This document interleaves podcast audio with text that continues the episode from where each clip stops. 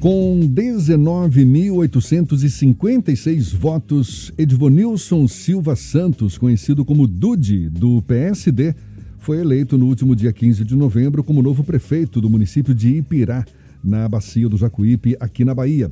A diferença para o segundo colocado, o atual prefeito Marcelo Brandão, do DEM, que concorria à reeleição, foi de mais de 6 mil votos. O novo prefeito eleito de Ipirá Edvonilson Silva Santos é nosso convidado aqui no Issa Bahia. É com ele que a gente conversa agora. Seja bem-vindo. Bom dia, prefeito.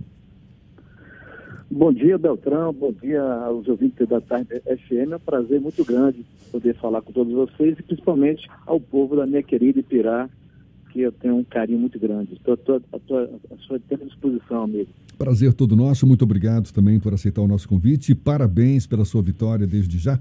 O senhor avalia como sendo quais os principais desafios a partir do ano que vem, agora à frente da Prefeitura de Ipirá? Doutor, nós temos vários, vários desafios à frente da, da Prefeitura de Ipirá. Primeiro desafio né, é que a atual gestão com certeza comprometeu muito as finanças do município. Você iria pegar um passivo muito grande, esse é o primeiro detalhe, passivo muito grande, é, várias, obras, várias obras iniciadas aqui não, não, não, não irão terminá-las. Né? Após a chuva aqui, a cidade realmente está é, muito esburacada, vários calçamentos soltando, as estradas do município em péssimo estado de, de, de conservação e Ipirã é um município atípico, Beltrão, porque nós temos aqui quase 3.100 quilômetros quadrados, você tem, você tem uma ideia, né? 5 mil quilômetros de estradas vicinais. Então, realmente é um trabalho muito árduo, mas eu digo sempre, nada resiste a Deus e a trabalho. O meu nome é trabalho. Então, eu conheço as dificuldades, mas estou me movimentando, entendeu? Já fazendo um levantamento, a partir da manhã começa a transição, tá entendendo? após as transições, iremos fazer uma auditoria para ter realmente um uma radiografia completa da, da, atual situação do município, para a gente poder realmente, a partir daí, dar a, a diretriz da nossa gestão. O senhor é de um partido que compõe a base aliada do governador Rui Costa. Já houve algum diálogo com o governador após sua vitória, com o objetivo de aproximar Ipirá do governo do Estado? alguns contatos, né, não presenciais, por telefone com, com o governador, com meu líder, o senador Otto Alencar, no qual eu mando um abraço, entendeu? E eles já conhecem, o, o governador teve recentemente aqui em Pirá é, para inaugurar o saneamento básico, né, eu tive rapidamente com ele e falei da importância do, do, do, do, da, do governo ajudar a Ipirá, pois a, a nosso, o nosso grande desafio, doutor, Ipirá pertence à Bacia de Jacuípe. Nós somos o município, o maior município do, da Bacia de Jacuípe, instituição territorial em habitantes, precisando de serviços, né? Para poder mostrar que somos uma cidade grande, entendeu? Então temos várias demandas, o governador do estado já sabe das nossas demandas, eu tenho certeza que ele irá atender para a gente poder colocar e Ipirá realmente para a cidade de polo da Bacia do Jacuípe, porque esse é o maior desafio da gestão de Dudu e Nina nesses quatro anos que tem a, a iniciar o ano que vem. O senhor derrotou um candidato à reeleição, o Marcelo Brandão. O que aqui o senhor acredita essa vitória contra um candidato que tinha a máquina na mão e com uma boa frente de votos, considerando um acirramento histórico da política em Ipirá?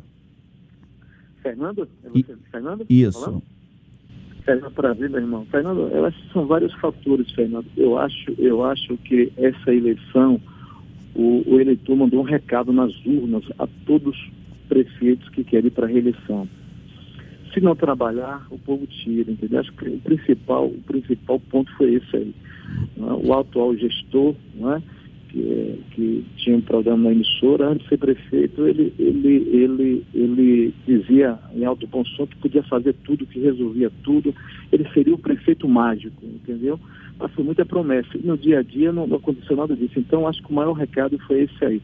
O eleitor hoje, ele é esclarecido. Se realmente não tiver uma gestão que vem atender as demandas da, da população, resolvendo os problemas mais crônicos do município, e que, não, que realmente não venha transformar a vida das pessoas, principalmente as pessoas que mais precisam de gestão pública, o, o, a reeleição fica inviável. Então, o maior recado que eu, que eu percebi foi isso aí, a vontade do povo, uma mudança, e principalmente Pirá, Fernando, Pirá nós vamos viver agora uma, uma gestão onde o nosso, o, a nossa, o nosso lema foi esse, construir uma nova história.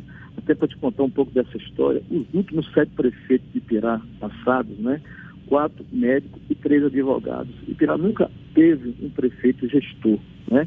E um prefeito, um gestor que tem uma história de luta. Por exemplo, eu comecei minha vida, para você ter uma ideia, numa barraca de fumo com meu pai, depois uma, uma pequena padaria, entendeu? Então, uma pessoa que realmente sabe fazer gestão, que conhece gestão e que vai, e que vai colocar toda a sua experiência para construir nova história em Pirá.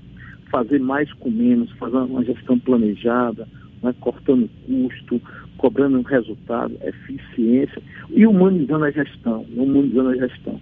Eu sei da complexidade que tem nosso município, mas eu tenho uma vida toda preparada para isso, é um sonho de uma vida toda, um sonho de, alguém que não pôde estudar, não pôde fazer faculdade e que Deus, eu falo sempre que Deus não escolhe descapacitados, Fernando. Deus capacita os escolhidos. Eu tenho certeza que Ele me capacitou e Ele vai estar do meu lado para a gente poder fazer uma verdadeira gestão aqui em Pirá. Esse ano que está sendo atípico para praticamente todas as gestões públicas, nas prefeituras não tem sido diferente, por causa da pandemia, diminuição na arrecadação de impostos, aumento de investimentos na área da saúde.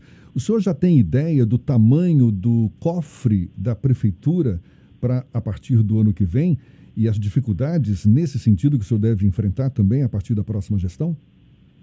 É, nós, nós, temos, é, nós somos sabedores que o ano que vem, né, o, o, índice de desemprego, cada dia que passa, aumenta mais no Brasil. Automaticamente, o, os indicadores para o ano que vem, indicadores são, são terríveis, entendeu? Mas o, o, o, que, o que nós, como gestores, vamos fazer é isso, é, doutor. É, ter, depois, da, depois da nossa auditoria da, da, da, da, prefeitura, saber realmente o passivo da prefeitura, né?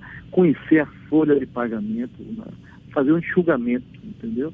Eu acho que o, o, o, grande segredo é isso, é fazer mais com menos, porque, infelizmente, como você falou, nós iremos ter uma, uma perca de arrecadação muito grande e precisamos fazer o que? Cortar custos né? Por exemplo, aqui a gente tem alguns levantamentos aqui, o autoprefeito gasta muito mal, você tem uma ideia, gasta muito com comunicação, gasta muito com, com assessoria de, de, de, de advogado, então tem muito, muito excesso de custo que a gente, como gestor, iremos cortar esse custo para poder realmente sobrar recursos para a gente poder atender diversas demandas, como eu te falei, que nosso município hoje se encontra com diversas demandas, entendeu?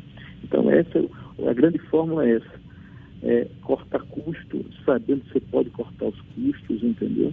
E colocar uma máquina eficiente. O né? senhor fazer citou. Mais, fazer mais com menos. O senhor citou folha de pagamento e a necessidade de fazer enxugamento.